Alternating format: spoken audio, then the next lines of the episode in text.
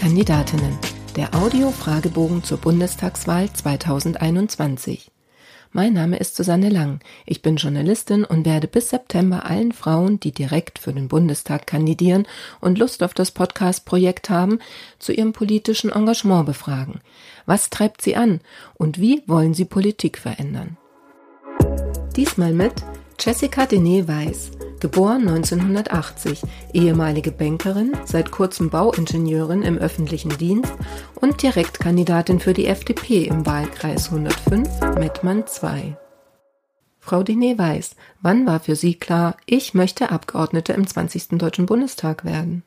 Ähm, bei uns im Ortsverband äh, wurde damals über potenzielle Kandidatinnen und Kandidaten für den Bundestag diskutiert und dabei kam natürlich auch die Frage auf, wer sich eine solche Kandidatur vorstellen könnte. Und äh, da war für mich äh, sehr schnell klar, dass ich mir das gut vorstellen kann.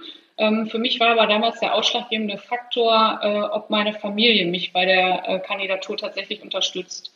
Und ähm, das hat, hat, sie getan und deswegen äh, habe ich dann auch die Kandidatur gemacht. Und ich möchte ganz gerne mit meiner Kandidatur zeigen, dass Familie, Beruf und Politik auch zusammen funktionieren können, weil ähm, ich der festen Überzeugung bin, dass Politik ein Spiegel der Gesellschaft sein sollte. Und das ist sie aktuell aus meiner Sicht nicht, äh, weil Frauen nach wie vor in der Politik deutlich unterrepräsentiert sind. Was war die größte Hürde auf dem Weg zu Ihrer Kandidatur?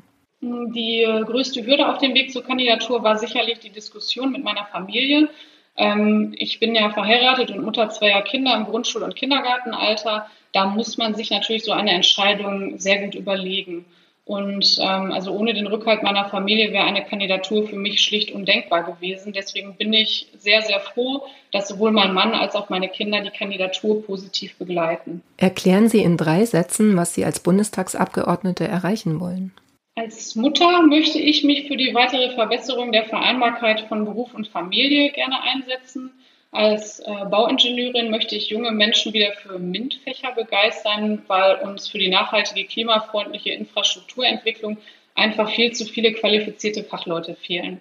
Als Bürgerin liegt es mir am Herzen, bürokratische Hürden auf das notwendige Minimum zu reduzieren, um für uns alle das Leben einfach zu vereinfachen. Wer glauben Sie, wird Sie wählen und warum? Ähm, ich glaube, das ist gar nicht so, kann man gar nicht so richtig festlegen. Durch meinen beruflichen Werdegang äh, bin ich, glaube ich, auf keine Wählergruppe thematisch festgelegt. Ähm, ich möchte gerne Menschen dazu ermuntern, mutig, selbstbewusst und neugierig durchs Leben zu gehen. Ähm, wir leben ja gerade in einer sehr schnelllebigen Zeit, in der Anpassungsfähigkeit großgeschrieben wird. Mein Lebenslauf ist ein Spiegelbild dafür, dass man seinem Leben von Zeit zu Zeit natürlich auch einen Richtungswechsel geben kann.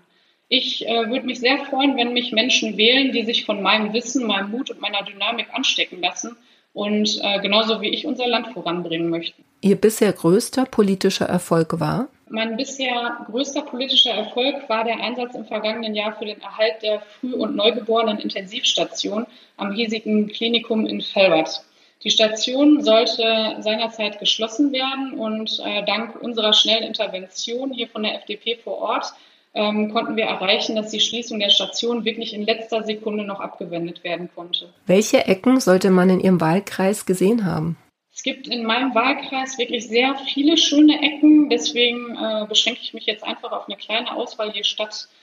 Ähm, in Ratingen sollte man sich auf jeden Fall den Blauen See mit der überregional bekannten Naturbühne und dem für Kinder richtig spannenden Märchen zu angesehen haben. In Felbert äh, sind unter anderem die historischen Stadtkerne von Neviges und Langenberg sehr sehenswert. Meine Kinder lieben den dortigen Herminghauspark mit dem integrierten kleinen Haustiergehege und dem großen Spielplatz. Mm, die historische Altstadt von Wülfrath sollte man sich ebenfalls angeschaut haben.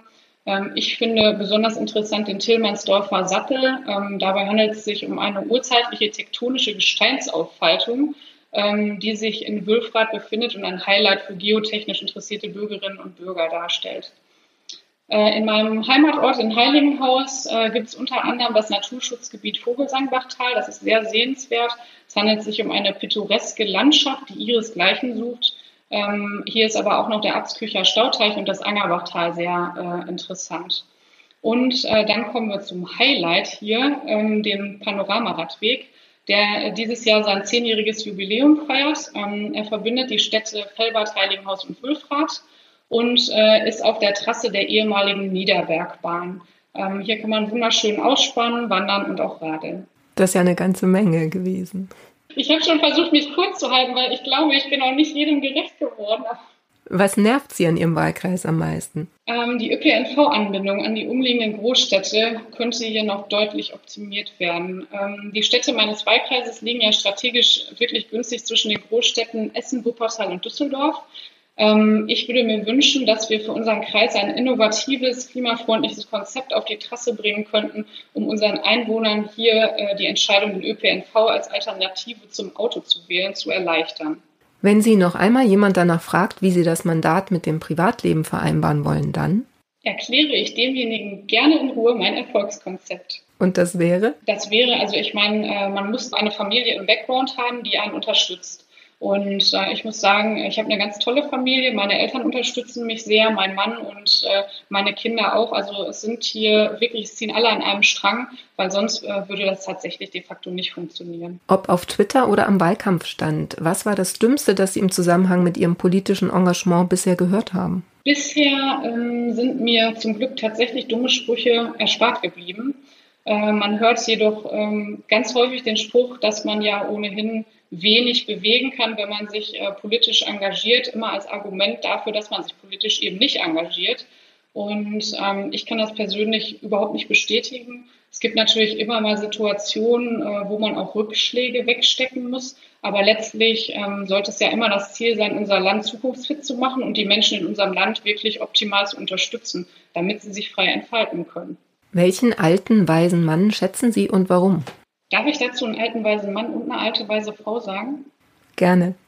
Okay, also als alten weisen Mann äh, schätze ich Ludwig van Beethoven sehr. Äh, ich finde ihn sehr, eine sehr spannende zeitgeschichtliche Persönlichkeit. Ähm, er hat es äh, nicht nur geschafft, unheimlich variationsreiche Musik zu komponieren, sondern er hat auch später, als er ja gehörlos wurde, Möglichkeiten gefunden, weiter seinem Beruf nachzugehen und Musik zu komponieren. Ich finde das persönlich unglaublich imponierend, mit welcher Willenskraft und mit welchem Ehrgeiz er das geschafft hat. Ähm, als Frau bin ich sehr beeindruckt äh, von der Flugpionierin und Frauenrechtlerin Emilia Earhart. Ähm, diese Frau hat sich zum Ziel gesetzt, als erster Mensch die Erde am Äquator komplett zu umfliegen. Leider ähm, wissen wir ja alle, konnte sie diesen Flug nicht erfolgreich zum Abschluss bringen und hat ihren Traum mit dem Leben bezahlt. Ähm, mich beeindruckt aber äh, trotzdem ihr Mut und ihr Ehrgeiz, diese Unternehmung in der damaligen Zeit überhaupt in Angriff genommen zu haben, ähm, weil das für eine Frau damals alles andere als selbstverständlich war. Das schlimmste Buzzword in der Politik lautet für mich? Das ist eine ganz einfache Frage. Mein schlimmstes Buzzword des Jahres ist ganz eindeutig das Wort Homeschooling. Ähm, das äh, ist ganz einfach darauf zurückzuführen, dass die gleichzeitige Belastung aus Kinderbetreuung, Ersatzlehrer, Dasein, Berufstätigkeit und Haushalt auf die Dauer richtig an die Substanz geht. Und ähm, als Familie fühlte man sich in der Corona-Krise doch sehr stark von der Politik alleine gelassen. Ähm, viele Eltern standen am Rand äh, zum Burnout, Kinder sind in depressive Phasen abgerutscht. Hier, glaube ich, wird man in Zukunft noch viel, viel Arbeit haben, um Lerndefizite wieder aufzuholen und das auch das Vertrauen äh, der Menschen vor allem in die Politik wieder zurückzugewinnen.